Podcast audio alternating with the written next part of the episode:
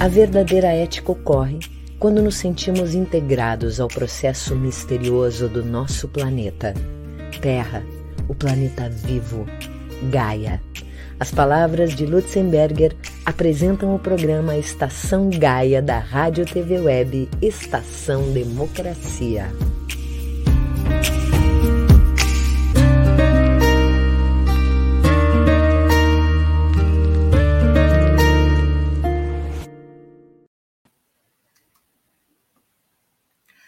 Boa tarde. Quero cumprimentar aos nossos internautas que nos acompanham hoje ou aqueles que irão assistir em outro dia.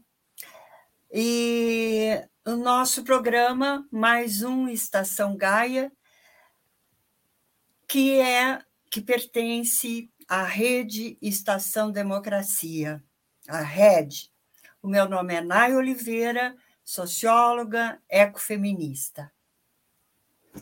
Boa tarde a todos e todas. A Rede Estação Democracia é um meio de comunicação do Comitê em Defesa da Democracia e do Estado Democrático de Direito. Meu nome é Terezinha Guerra, geóloga, professora da URGS e ambientalista.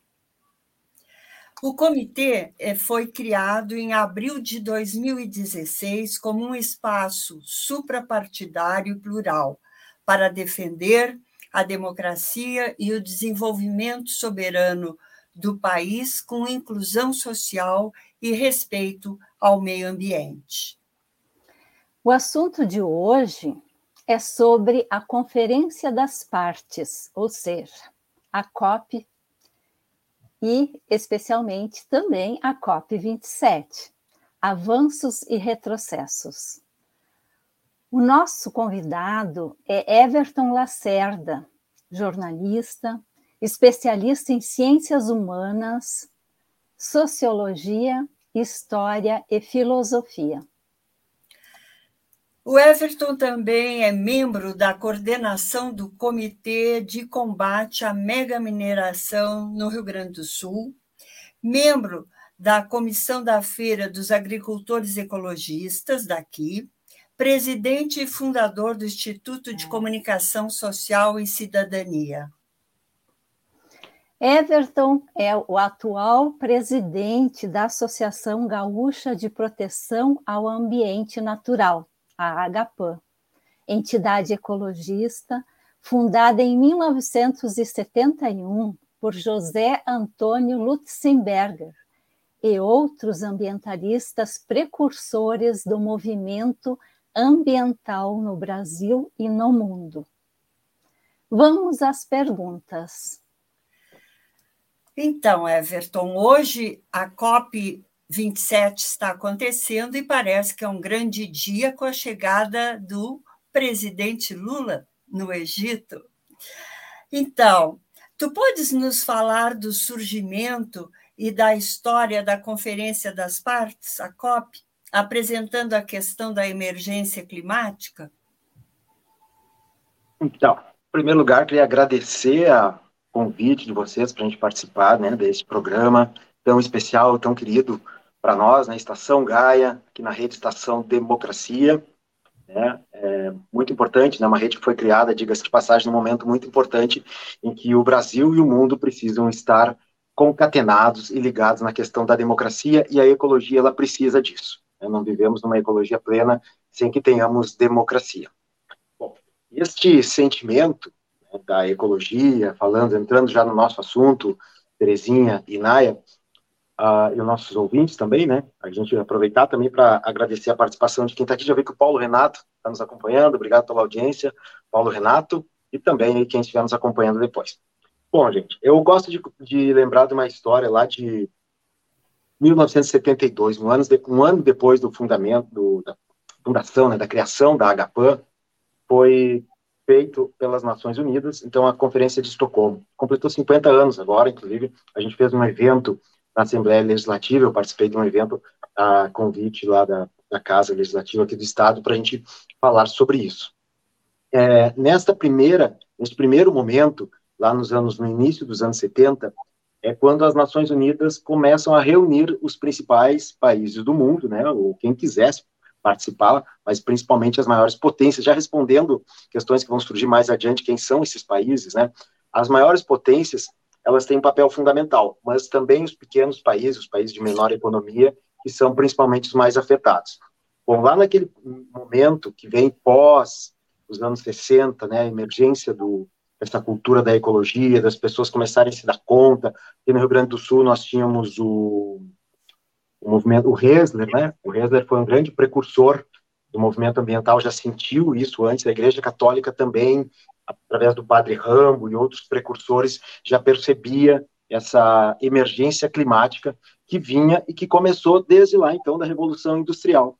É, a partir da, da Revolução Industrial que começaram as grandes transformações, e claro, no primeiro momento não se percebia isso, né? ficava restrito lá à Grã-Bretanha, à Europa, mas isso foi se expandindo e as transformações foram aumentando, né, se expandindo e cada vez maior, e mais mineração, e mais minas, e mais extração de ouro, extração de minérios, enfim, nós chegamos aí lá nos anos 70, quando o pessoal começou a se dar conta, opa, se continuar assim, não vamos tão longe, temos que começar a reduzir, principalmente as emissões de CO2, aí entra também a questão do petróleo, dos combustíveis fósseis, né, o uso do carvão em grande quantidade, principalmente por países mais desenvolvidos, como a Alemanha, a Rússia, os próprios Estados Unidos, atualmente já chegando agora também a China, que são os principais contribuidores para o, o aumento dos gases de efeito estufa, né, em especial o CO2, mas outros também, como o metano e tantos outros que formam esses gases. Bom, então, de, de uh, 1972, vamos pular já para 1992. Aí nós chegamos aqui na COP 92, também a primeira COP, chamada Rio 92, aonde que acontece aqui no Brasil, em um momento que o Lutzenberger, fundador da Agapam, ele foi um, ele era secretário de meio ambiente no, do, do governo federal daquela época, não existia ministério de meio ambiente. E me, naquele momento, Lutzenberger travava uma luta, inclusive, pela criação da reserva Yanomami, né, que depois, em 1992, no ano da COP, ela foi homologada, então, pelo presidente da época. O que acontece? Porque eu, eu trouxe esse assunto do, da Lutzenberger, 92, com esse momento agora, né, o Lula indo para a COP. Nós estamos no momento em que o Brasil enfrenta problemas sociais muito grandes naquela época, quando o Collor estava encaminhando um impeachment, o Brasil acabou na questão ambiental podendo né, se sobrepor e mostrar que ele tinha, que ele é uma grande potência mundial. E agora, puxando para cá, eu sei que ficou muita coisa entre um período e outro, né? Mas puxando para cá, a expectativa com a volta, o retorno do Lula, do Lula para governar, é que o Brasil assuma novamente esta liderança no campo mundial na questão ambiental, mas já amadurecido de uma forma bem diferente daquela de 1992 e também dos primeiros anos do governo Lula. Eu sei que eu acabei uh, avançando alguns trechos e pontos, mas a gente pode retornar se vocês quiserem. É, Everton, é, tu falaste sobre alguns governos é, que constituíram as, as conferências das partes teria mais uh, algum, uh, uh, algum detalhe que você gostaria de contribuir a respeito disso, sobre os principais governos assim que tiveram força a respeito disso?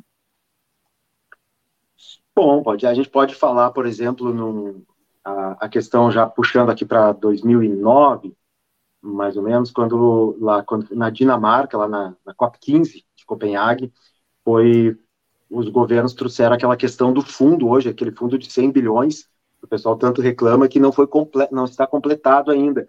Foi naquele momento que chegaram a uma conclusão de que era necessário ter um fundo para implementar políticas de redução né, de gases de efeito estufa, diminuição das queimadas e também a questão da proteção das comunidades mais uh, mais necessitadas, né, e com menos condições de ter resiliência. Isso, inclusive, é um detalhe, é um capítulo que eu gosto muito de falar, a gente pode falar depois sobre essa questão da, da resiliência, tá, que é como eles chamam a necessidade, a possibilidade dos países se adaptarem a as mudanças climáticas, tá? como se isso fosse algo posto e não tem mais o que fazer, não tem mais volta, vamos trabalhar na resiliência porque não vamos trabalhar na redução ou na reversão disso. né, da questão do aquecimento global. Mas, por exemplo, nós tivemos também a COP3 de 1997, muito importante nessa história, onde teve o, a, questão do protocolo de Kyoto, né?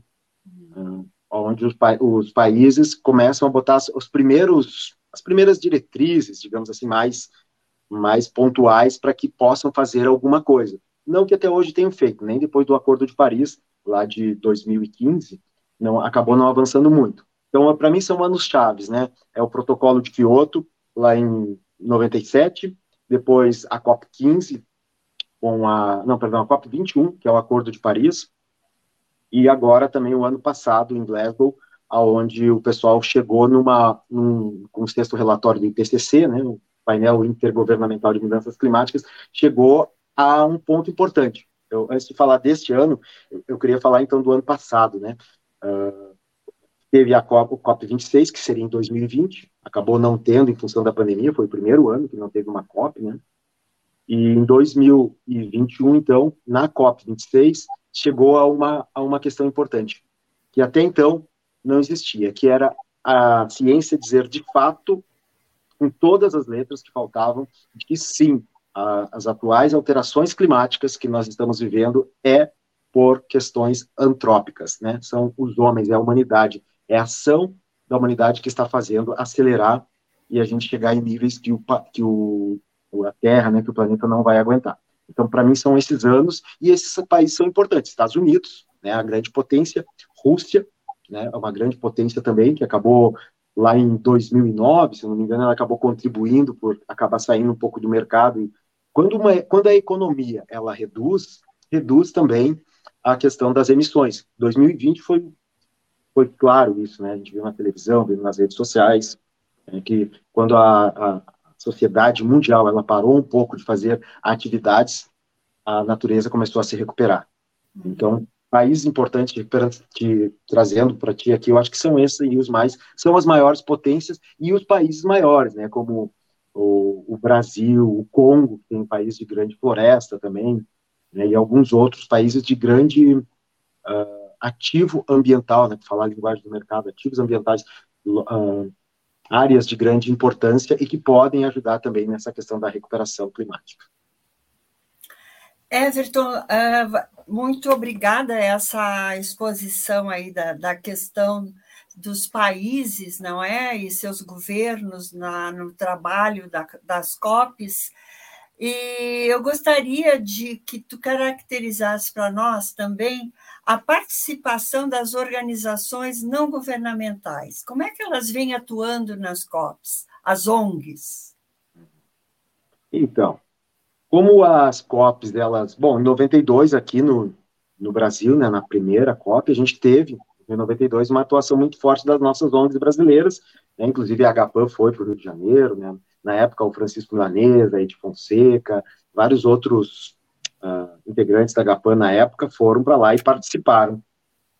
Atualmente, depois, quando é em outros países, já fica um pouco mais difícil para que ONGs, principalmente do Brasil, participem. E aí nós ficamos mais realmente com a colaboração das, das ONGs internacionais e que são, de certa forma, inclusive potências econômicas, né, como é o caso do Greenpeace, que é uma ONG que atua é, internacionalmente e tem tido assim algumas boas posições, principalmente nos últimos anos, né, aqui no Brasil em especial, e tem feito a atuação direto nos locais. Nós, da nossa parte, aqui no do Rio Grande do Sul, as nossas ONGs, elas conseguem, quanto muito a gente tem conseguido participar, assim, uma, uma conferência, uma ONG lá que outra, em, em algum momento, uma conferência online. Né? Neste ano, a gente teve uma participação do, do Amigos da Terra Brasil, né, que fez uma excelente participação, e outros grupos também, que não ONGs ambientalistas, mas que têm ajudado a participar de uma forma muito peculiar né, e muito competente na questão ambiental, por exemplo, o MST. É, o MST tem se tornado, assim, dentro da sua expertise de produção, né, de produção agrícola e, e agroecológica, agora também tem se tornado uma grande força para as ONGs ambientalistas.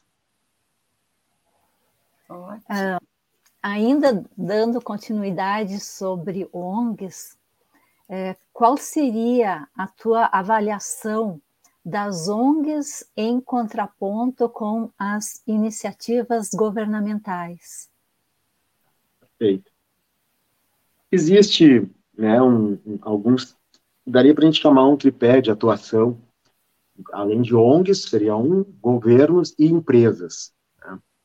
O que acontece nesse, nesse momento é que governos e empresas, muitas vezes, eles atuam em conjunto, deixando em segundo lugar, ou até em último lugar, a questão ambiental, e prestando mais atenção na questão econômica. Não estou dizendo que sejam todos os governos, nem que sejam todas as empresas, é, mas no âmbito geral é isso que tem acontecido. Inclusive, há muita crítica também da forma como as, as empresas agora estão atuando, em especial nas últimas duas conferências, essa atual e a anterior, né?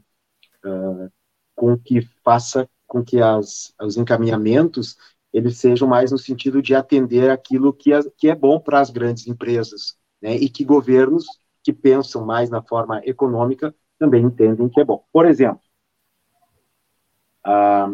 uma empresa, uma empresa grande, ela não consegue se mobilizar de uma forma muito rápida e, e muitas vezes para se adequar à questão ambiental, principalmente pensando no mercado, eles entraram nesta lógica do ESG ou ESG, né? Essa sigla ESG, the Environment, Social e Governmental. É o, é o meio ambiente, a questão social e a questão governamental. Então, nesse sentido, muitas vezes as empresas acabam fazendo o que a gente conheceu atualmente, não é as fake news, mas seria uma, uma espécie de uma publicity news, né, ou uma falsa publicidade. Elas acabam pintando de verde, o greenwashing, pintando de verde ações que não são de fato verdes. E estados, governos, né, que acompanham isso, de fato, também estão maquiando as questões de fundo. E é aí o ponto de, de conflito exatamente com as ONGs, porque se de fato a gente precisa fazer alguma coisa para estancar o que está acontecendo, é preciso ação e não apenas uma pintura, né, não apenas uma maquiagem. Eu vejo esse como o principal ponto da, da diferença entre o trabalho de governos e ONGs, onde entram também as empresas. Um outro exemplo é, se nós pensarmos né, na, na velocidade que acontecem as mudanças no planeta e a força que isso acontece, nós vamos pensar que a velocidade e a força que está acontecendo, ah, essas mudanças que as COP trazem, todas elas, é muito pouco. Né? Uma, uma mudança planetária, ela é lenta, ela é gradual e ela não é fácil de reverter. Quem conhece gráficos, por exemplo, sabe que quando você faz uma leitura de um gráfico dia a dia, ele pode oscilar muito rápido mas quando, a, quando é feita uma leitura de forma mais ampla, de um ano ou dez anos, essas mudanças a gente não percebe, mas ela anda como uma, ele se movimenta como uma onda, né? uma onda que ela cresce e depois ela diminui, a gente não vê o dia a dia. E eu falo isso porque o clima, ele é visto dessa forma. O clima, ele não é visto igual a uma temperatura que hoje está 32 graus, amanhã está 14, principalmente aqui no Porto Alegre, né, aqui no Rio Grande do Sul está um horror, um dia está 32, no outro dia vai para 8, então, a média dessas temperaturas ao longo tempo, isso é o clima. E se nós não nos movimentarmos de uma forma mais rápida agora, nós não vamos conseguir fazer com que essa média da temperatura comece de fato a baixar. Ou seja, essas metas que a COP do ano passado trouxe de redução de emissão de CO2 né, para 2030, talvez seja muito pouco. É, certamente, a meu ver, ele é muito pouco, porque reduzir o desmatamento e a emissão de CO2 em 2030. Ok. Então, nós vamos aumentando, aumentando, aumentando, como aconteceu no, no, no último governo, do Temer para cá, a gente mostrou, inclusive numa nota que a HPAN largou agora durante as eleições, foi o primeiro ano, inclusive, que a, que a HPAN se posiciona numa questão ambiental em favor deste ou daquele candidato, e a gente mostrou que os gráficos né, do, do, do INPE, do Instituto Nacional de Pesquisas Espaciais, ele mostra que vai crescendo o desmatamento. Então, o que, que, que, que acontece? O que, que adianta né, o governo ir lá no ano passado e dizer que em 2030 vai diminuir o desmatamento, se ele está aumentando, aumentando, quando chegar lá no ano 2019, aí ele começa a diminuir. Ok, ok, está diminuindo, está caindo, mas aumentou tanto que essa queda não é nada. O que nós precisamos é que essa queda comece desde agora, como vinha acontecendo lá de 2005 até 2014, nós estávamos numa queda. Só na questão do desmatamento, para ter uma ideia, mas temos outras questões, né? temos as queimadas, temos as emissões de CO2, né? enfim, são tantas outras poluentes que existem aí na, no planeta. Uh, Everton, então, se eu entendi bem dessa exposição, os objetivos gerais da COP, eles, eles se dão na negociação. Como é, tu podia, assim, uh, esclarecer para nós uh, como é que se define e quais são os principais os objetivos que se tem com as na, na, na criação e no trabalho das conferências? Não, é exatamente isso, né? São, são as negociações, né? é exatamente as negociações onde os países uh, chegam e colocam as suas prioridades, né? Por isso que o Lula ele está sendo muito esperado, né? e criou essa expectativa em relação ao Lula. Por quê? Porque nós temos aqui a Amazônia, principalmente, né? a maior parte da Amazônia está no Brasil.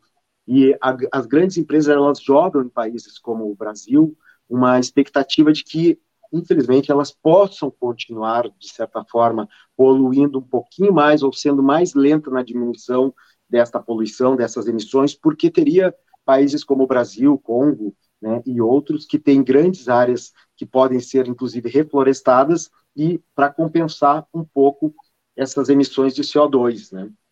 Uh, isso, no meu ponto de vista, não é bom, que é, a, que é a questão da compensação de carbono. Né? Nós temos muitas emissões, aí muita compensação, aí o Brasil, que ele, ele absorve mais carbono aqui com a nossa floresta, eles gerariam, teriam crédito de carbono, o outro país uma Alemanha da vida, uns Estados Unidos ou a própria China, que estão ainda emitindo muito CO2 através das suas usinas de carvão, e outras eles poderiam continuar emitindo porque comprariam crédito de, uh, de, de, CO2 aqui do Brasil. No meu ponto de vista, isso aí não funciona. É, é pura maquiagem, maquiagem global né, sobre essa questão do clima. Então, o que os países estão fazendo hoje é negociação.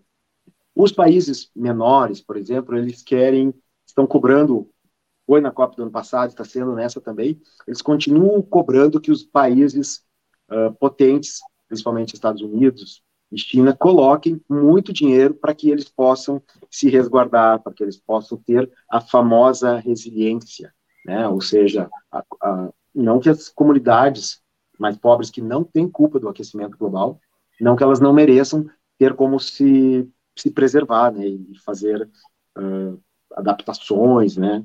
para que elas possam não sofrer tanto com as mudanças climáticas. Elas precisam sim, mas os países ricos que além de não de ficar demorando para completar esses 100 bilhões, que não foram completados até agora, pode ser que nessa COP surja uma promessa nesse sentido, né? O presidente Joe Biden uh, disse que vai na segunda metade. Bom, já estamos entrando na segunda metade da COP. O Xi Jinping da China não vai, né? Mas esses países são importantes porque eles definem, né? Pela potência que são, definem as negociações de uma forma muito importante. Pode ser, então, ainda que na COP27 surja a questão dos 100 bilhões de dólares, surja mais recurso, inclusive, para o Fundo Amazônia, né, com a volta do Lula aí.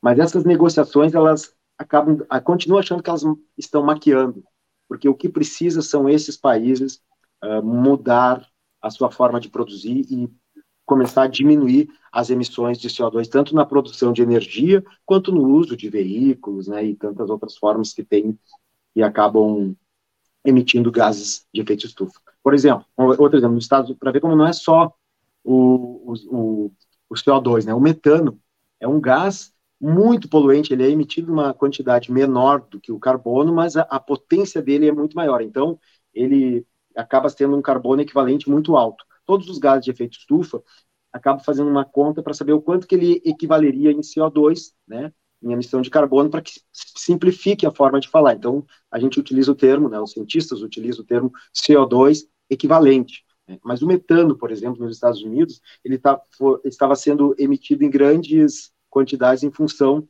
da, da cerimônia de, de cremação de corpos. Agora, alguns estados lá já estão permitindo que se faça compostagem com corpos humanos. Uma das questões é para diminuir a emissão do metano. Então, esse tipo de, de atitude, né, de ação, mesmo que seja pequena, mas várias em todo mundo precisam uh, acontecer. E na negociação a gente não vê isso sendo colocado. esses pontos específicos. É o que a gente gostaria de ver na COP27, por exemplo.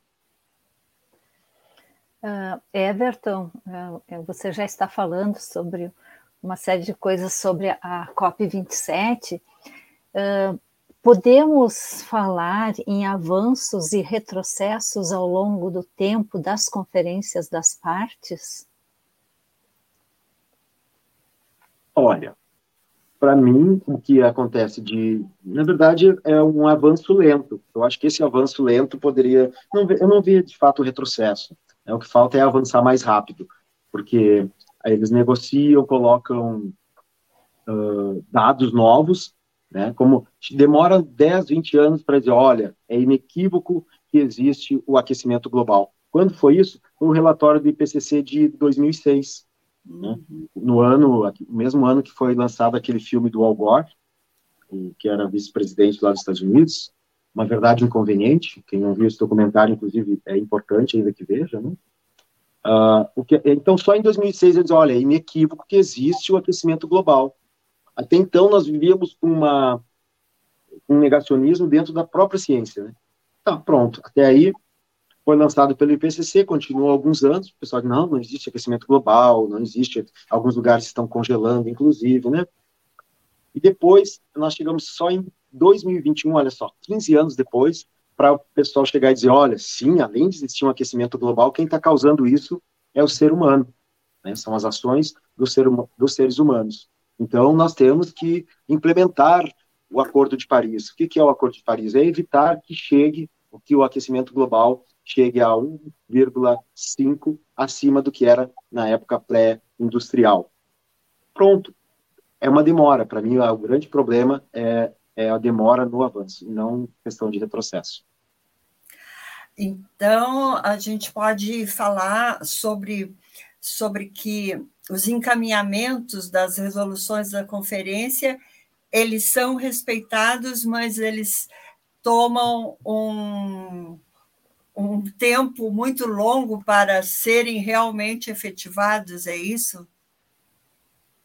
Não, exatamente. É muito fácil a gente entrar aqui numa, numa conversa né, e nos comprometermos a fazer algo. É fácil dizer, como o Brasil falou no ano passado, que em 2030 iria uh, zerar o desmatamento e reduzir em 30% as emissões de, de CO2, né, de gases de efeito estufa.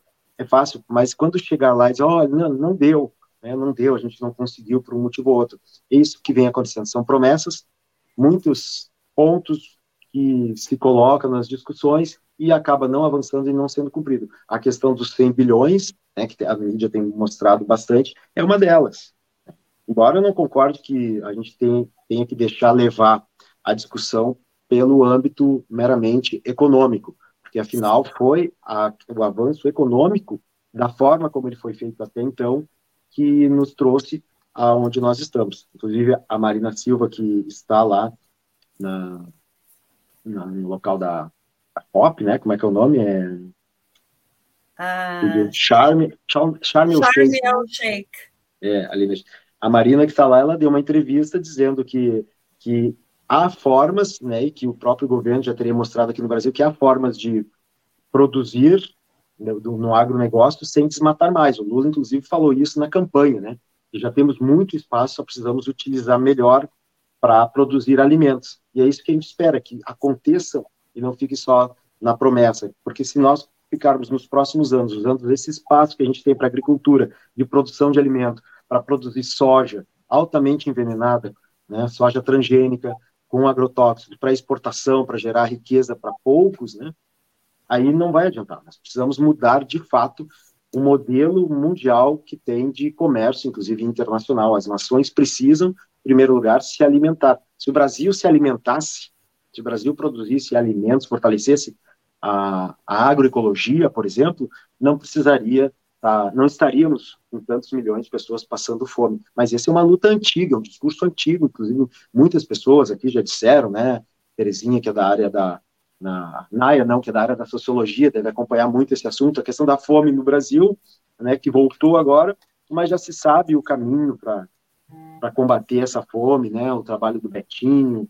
e tantos outros aí há muito tempo. Agora, por que que volta? Volta, do meu ponto de vista, porque o mercado está bem. Quando o mercado está bem, Petrobras uh, largando, distribuindo dividendos a rodo e muitos enriquecendo, a fome no Brasil volta. Então, o que a gente precisa é uma política que, de fato, eu acho que o Lula tem razão nisso, talvez por isso ele tenha sido eleito, uma política que pense nos brasileiros, que combata a fome, e aí sim a gente possa pensar enquanto, no Brasil como um grande player, né, como um grande, ah, uma grande potência ambiental no mundo.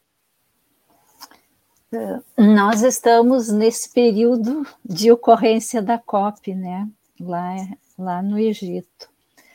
Uh, eu tenho certeza que tu estás acompanhando também, e nós gostaríamos de, de, saber né, como estás vendo isso, qual é a tua visão a respeito do que está acontecendo até o momento, é, e expectativas a respeito do que realmente possam tomar em termos de decisões. Sabe que aqui a gente ficando aqui no Brasil, a gente acompanha, obviamente, a, o que está acontecendo lá pelas notícias, né? Uhum. E relatos que acabam chegando até nós. Isso. Mas a expectativa, pelo que eu vejo, não, não, não, não é muito grande dessa vez. Né? Nós temos uma expectativa, nós brasileiros, e principalmente que estamos acreditando neste novo governo, a gente tem uma expectativa de coisas pontuais, né? Como, por exemplo, o Lula realmente anunciar lá uh, quem é o ministro do Meio Ambiente, né, anunciar de fato quem talvez quem será o próprio ministro dos povos originários, né? E enfim, ele já disse aqui que, que é prioridade dele tratar da questão ambiental, né? É um novo Lula, esse Lula que lá em 2002 não pensava assim, e a gente entende, né? Mas que agora ele está muito sensível com a questão ambiental essa é, é, a grande expectativa. Acho que não é só nós brasileiros, não, mas expectativa, como eu já falei há pouco, do mundo inteiro, com essa mudança aqui do Lula estando lá. Quanto aos países, bom, teve a volta agora né, dos Estados Unidos para o Acordo de Paris, que tinha saído com Joe Biden, e também, talvez, um aumento de sensibilidade do presidente da China de tentar colaborar com essa questão uh, de, principalmente de financiamento, né, da, da crise climática para os países com menos, com menos possibilidades, né, com menos condições de se manter. Mas ainda assim é aquilo, é muito pouco do que a gente de fato precisa, que é uma redução dos, das emissões dos gases de efeito estufa e uma mudança na forma de produção mundial. Então, uh, Everton, eu vejo que tu estás confiante com a participação do Brasil e do convite ao presidente Lula à COP27? É, a expectativa não poderia ser melhor, porque nós tínhamos duas, duas situações aqui no Brasil. Ou estaria lá, que poderia estar hoje, porque ainda é o presidente, estaria lá o Bolsonaro, mas que já demonstrou ao que veio durante esses quatro anos de governo, né, onde abriu a porteira para o desmatamento, abriu a porteira para as queimadas, abriu a porteira para a invasão, invasão de terras indígenas, né, para mineração em terras indígenas, enfim. Uh, então, nós estamos com um presidente que demonstra e que tem uma confiança da população, isso foi mostrado nas urnas, maior do que o atual presidente. Tanto que Bolsonaro nem quis ir, nem quis ir, porque sabe que lá ele é considerado um presidente que transformou o Brasil quase em um páreo ambiental. Se não soubessem, né, as pessoas que nós vivemos numa democracia e que a democracia nós podemos eleger um novo governo, não sei o que seria. Tanto que nós perdemos o Fundo Amazônia. Né, e agora já tem promessa de que está voltando. Por quê? Porque existe essa expectativa, sim, mas tudo é expectativa. O futuro nós vamos ver agora nos próximos quatro anos. E nós, enquanto entidades ambientalistas, sempre fomos muito críticos ao governo que for. Não existiu um governo perfeito na questão ambiental até hoje. A gente pode dizer que existiu o pior dele nos últimos anos. O pior dele, que está encerrando agora no dia 31 de dezembro. Mas o melhor é meio difícil de nós dizermos. Né? Porque mesmo no, nos primeiros governos Lula e no governo Dilma, nós tivemos problemas. Né? Belo Monte foi um grande problema e é uma chaga deixada pelo governo Dilma do PT. Então, qualquer governo de qualquer partido que pisar no calo ambiental, nós temos que ser claro e falar sobre isso. Agora, sabemos que existem os piores. Né? Então, Bolsonaro seria muito pior se nós mantivéssemos ele aqui, se tivesse continuado no Brasil. Sim, existe uma expectativa, mas a expectativa é jogar com o futuro, né?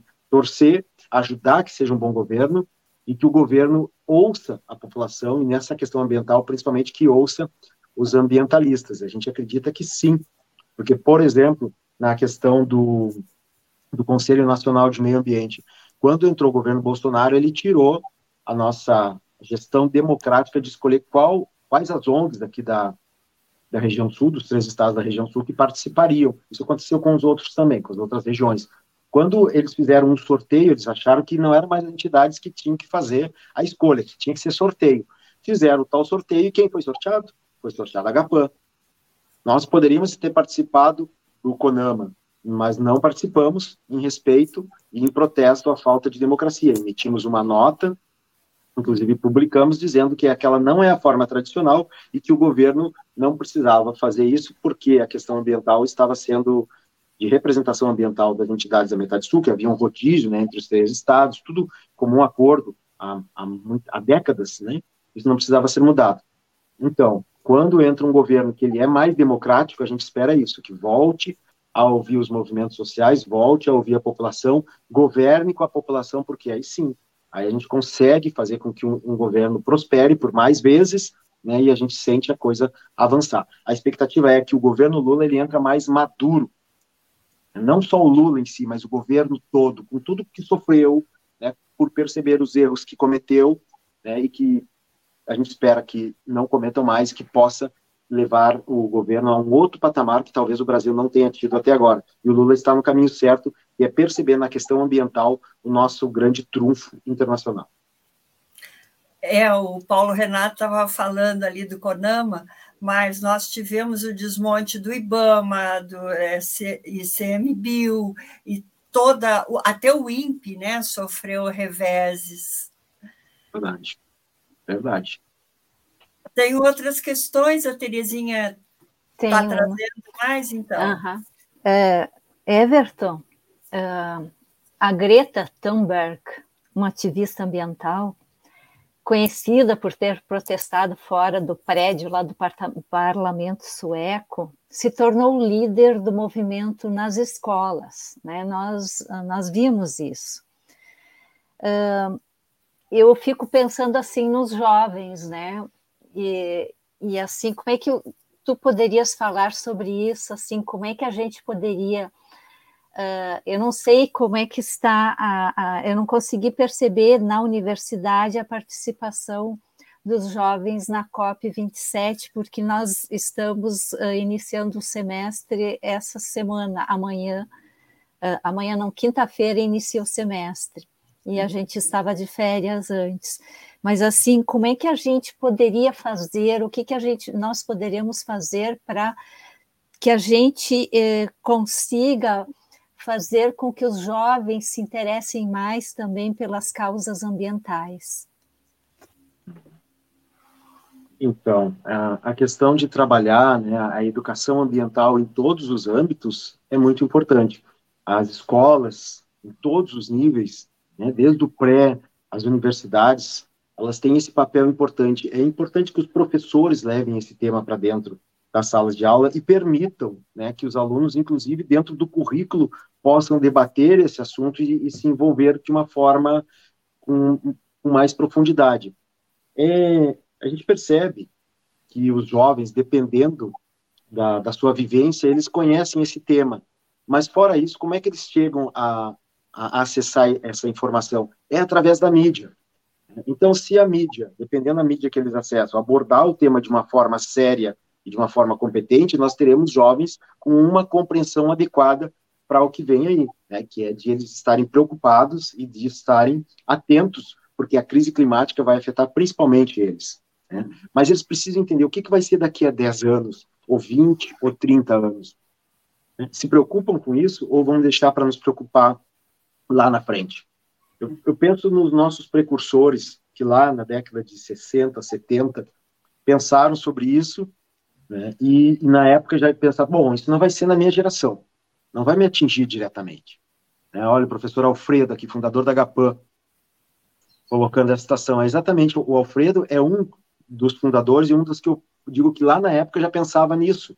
O Alfredo, que está há 51 anos junto com a Agapan, ele, professor da URGS, aposentado, ele consegue ver como era naquela época e ele é testemunho vivo da mudança que tem até agora. O Alfredo já com 80 e poucos anos, desculpa, Alfredo, não lembro exatamente a tua idade. Ah, mas será que os jovens de agora, eles vão se dar conta como é que vai ser daqui a 50 anos? E que eles vão ter filhos e que eles vão ter netos e que eles vão se preocupar daí então com os filhos e os netos dele? Porque nós, quando somos jovens, temos aquele pensamento de sermos invencíveis. Eu não me preocupo, minha saúde é poderosa, eu tenho, eu consigo tudo. Então, acho sim que as escolas, as ONGs, né, a HPAN fez esse trabalho por muito tempo, ultimamente não tem conseguido fazer, aqui fica meia culpa nossa, essa reunião com os jovens, essa aproximação com as universidades para que a gente possa ecologizar um pouco mais, não só os jovens, né, os pais, uhum. as, as, pessoas de mais idade também que não são ecologizadas precisam para que elas se sensibilizem de que seus filhos precisam ter esse acesso. É, aí eu trago para nós mais do que para governos. Eu não posso esperar de um governo que ele tente ecologizar, eu não posso esperar de uma empresa que eles tentem ecologizar, eles não têm tempo para isso. A empresa não quer investir nisso, ela quer investir no seu produto. É, e se investir nisso, com que viés? Então tem que ser as nós, as entidades, e hoje não são só as entidades ambientalistas. Nós temos um grande exemplo no Comitê de Combate à Mega Mineração, que ele foi um é tão forte, tem mais de 100 entidades, porque outras entidades que não as ambientalistas se aproximaram, a URGS, né, a, a Universidade Estadual aqui do Rio Grande do Sul, sindicatos, movimentos como o MST Centrais, como a CUT e várias outras, parlamentares nos ajudaram. Então, tem que haver essa coesão de força e não precisa mais ser apenas as entidades ambientais. Eu acho muito importante a força que os sindicatos têm, né, embora eles estejam combalidos com isso tudo que houve aí nos últimos anos, né, que enfraqueceu a, o espaço do trabalhador como um todo, e o sindicato é um desses espaços, mas que quizá a gente possa melhorar isso para o futuro, e que para todos nós coloquemos a pauta ambiental junto da pauta principal de cada instituição, ou seja, a pauta ambiental ela tem que andar junto, ela não precisa, as entidades não precisam ser uma ONG para ter aquela como a pauta principal, ela não é, o meio ambiente é a pauta principal das ONGs ambientalistas, mas um sindicato pode ter ela pelo menos como uma pauta paralela, as escolas podem ter como uma pauta paralela, as universidades também, e é importante sim, propiciar espaços para os jovens, porque senão eu vejo pela minha filha, né, a Camila, que já participou aqui, faz lá, fica envolvida lá com a faculdade dela de arquitetura, é muito trabalho de manhã, de tarde, de noite, aí tem mais o estágio, aí tem mais um grupo de pesquisa, e foca naqueles assuntos, quase não tem tempo para quê? Para o ativismo, né, para as palestras, e, e os jovens, quando eles entraram nisso, eles tiveram um grande papel, que é o caso, por exemplo, do, do nosso, falei com ele agora há pouco, que está morando em Minas, subiu na árvore, Dairel, né? O Carlos Dairel, que subiu na árvore aqui na, na, João Pessoa, né? Era um estudante quando Lutzenberger, o Alfredo e outros professores ali conversavam com eles, e o que, que ele fez? Aquele rico de, um, de uma cena, né, que ficou eternizada na história do ambientalismo nacional, no mínimo, né? Então, é preciso sim conversar muito com os jovens. Uh, com relação aos jovens, eu estou um pouco surpresa com a participação na COP27, porque nós temos uma, uma brasileira, Paloma Costa, que assessora o secretário-geral da ONU, Antônio Guterres, e está propondo um fundo da juventude pela justiça climática. E ao que eu também tenho observado, Everton e Terezinha, o acompanhamento muito grande de jovens dos povos originários acompanhando, fazendo depoimento nas, na COP26 e agora também na COP27.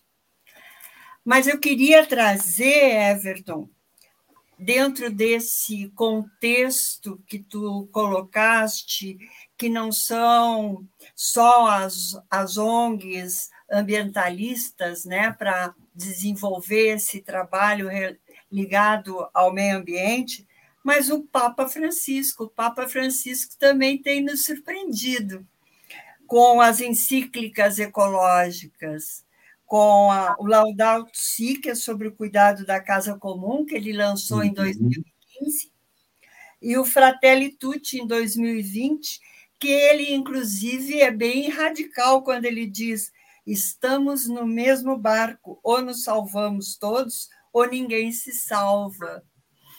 Quais são as tuas considerações sobre as encíclicas que têm surgido, as encíclicas ecológicas? Olha, esse é um, inclusive, é uma das das minhas áreas de pesquisa, né, essa relação da, das religiões, em especial, com a questão da natureza e da crise climática. A Laudato Si, que é uma que eu tenho sempre comigo, porque nós fizemos um estudo na HPAN logo que ela foi lançada. Ele é um documento magistral, né? Um documento maravilhoso. Ele, o Papa chama a Terra, né, de nossa casa comum.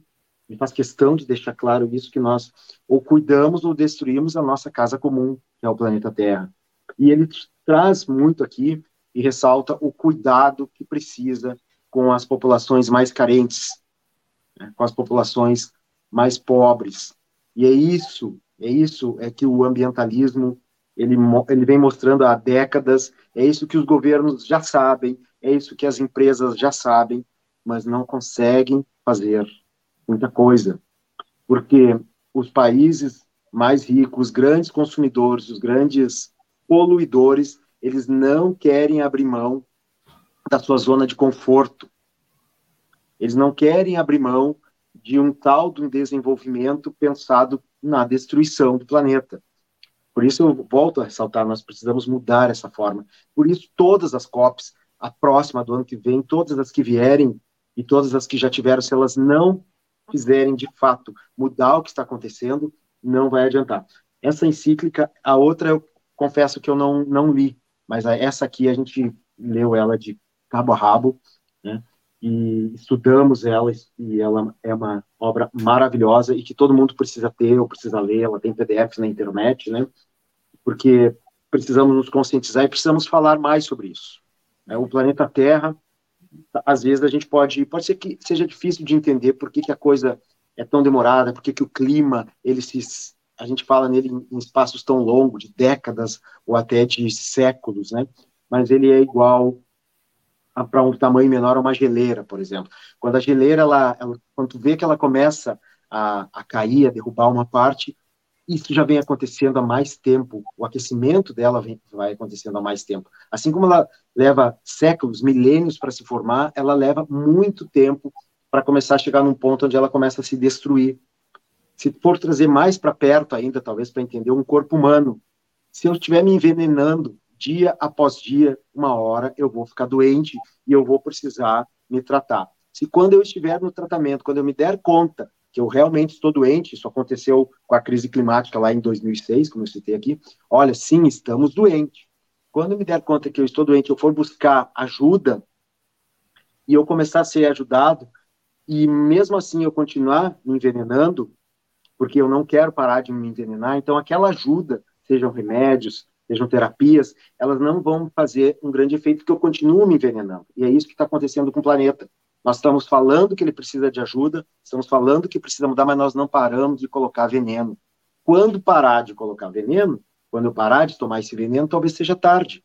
Talvez aquela ajuda que já chegou há um tempo atrás, que eu já me dei conta lá em 2006, ou lá no, na década de 60, né, não seja mais uh, o suficiente para fazer reverter, porque é lento, né, a, as mudanças são lentas no planeta, e quando nós pararmos de poluir, pararmos de colocar o veneno, talvez não tenha tempo suficiente para que esse grande corpo, né, celestial, ele consiga retornar e a gente consiga sobreviver. Aonde que se dá essa Onde é que a gente sente isso? É na, na temperatura? Talvez pouco. É nos rios poluídos, nos arroios poluídos, no, na, na atmosfera poluída, que inclusive a atmosfera é o que mais nos toca de forma mais imediata, na água poluída, tudo está ficando poluído e nós estamos, sem se dar conta, de uma forma muito lenta, ficando poluído. Num corpo humano, a forma mais fácil de ver isso é no mineiro. Né? Trabalha desde os 20 anos, começa a trabalhar em mina, ele começa a se envenenar com aqueles metais pesados lá dentro de uma mina. Com 40 anos, um mineiro venha a falecer. Essa é a idade média, né? Aqueles 40, 45 anos, principalmente, porque ficaram se envenenando há muito tempo, poderia viver muito mais. Então tem que se dar conta que no planeta a gente está envenenando ele e precisamos o quanto antes parar de vez com esse envenenamento, senão não tem remédio que chegue.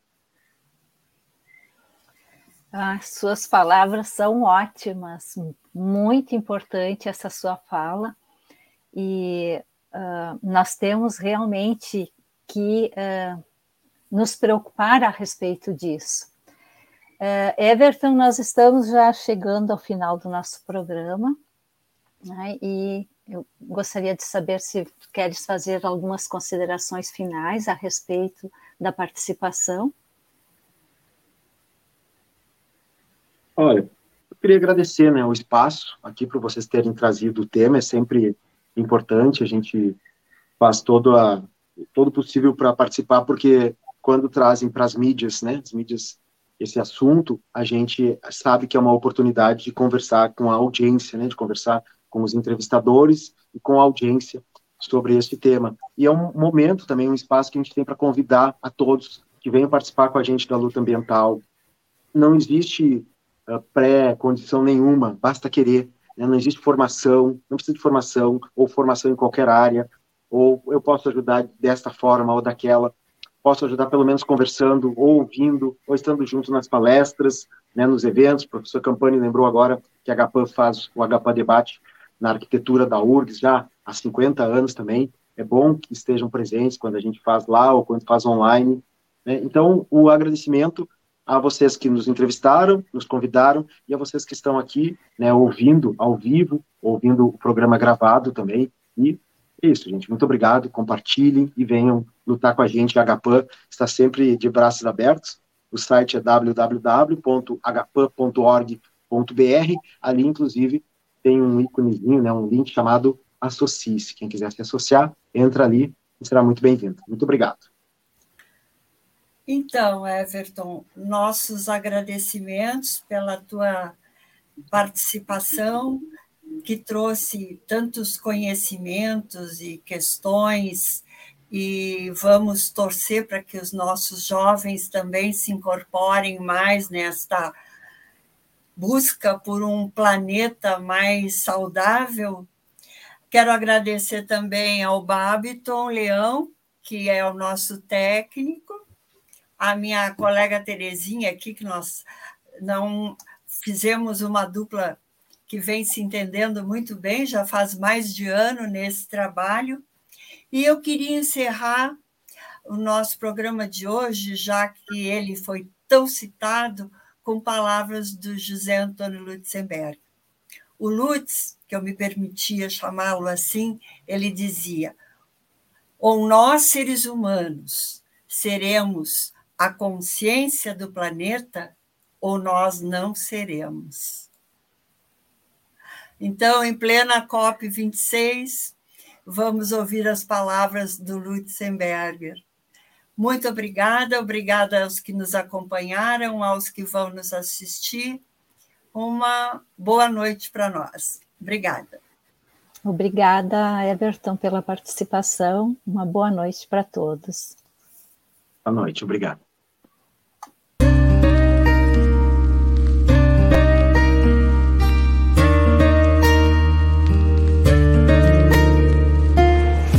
A verdadeira ética ocorre quando nos sentimos integrados ao processo misterioso do nosso planeta. Terra, o planeta vivo, Gaia. As palavras de Lutzenberger encerram o programa Estação Gaia da Rádio TV Web Estação Democracia.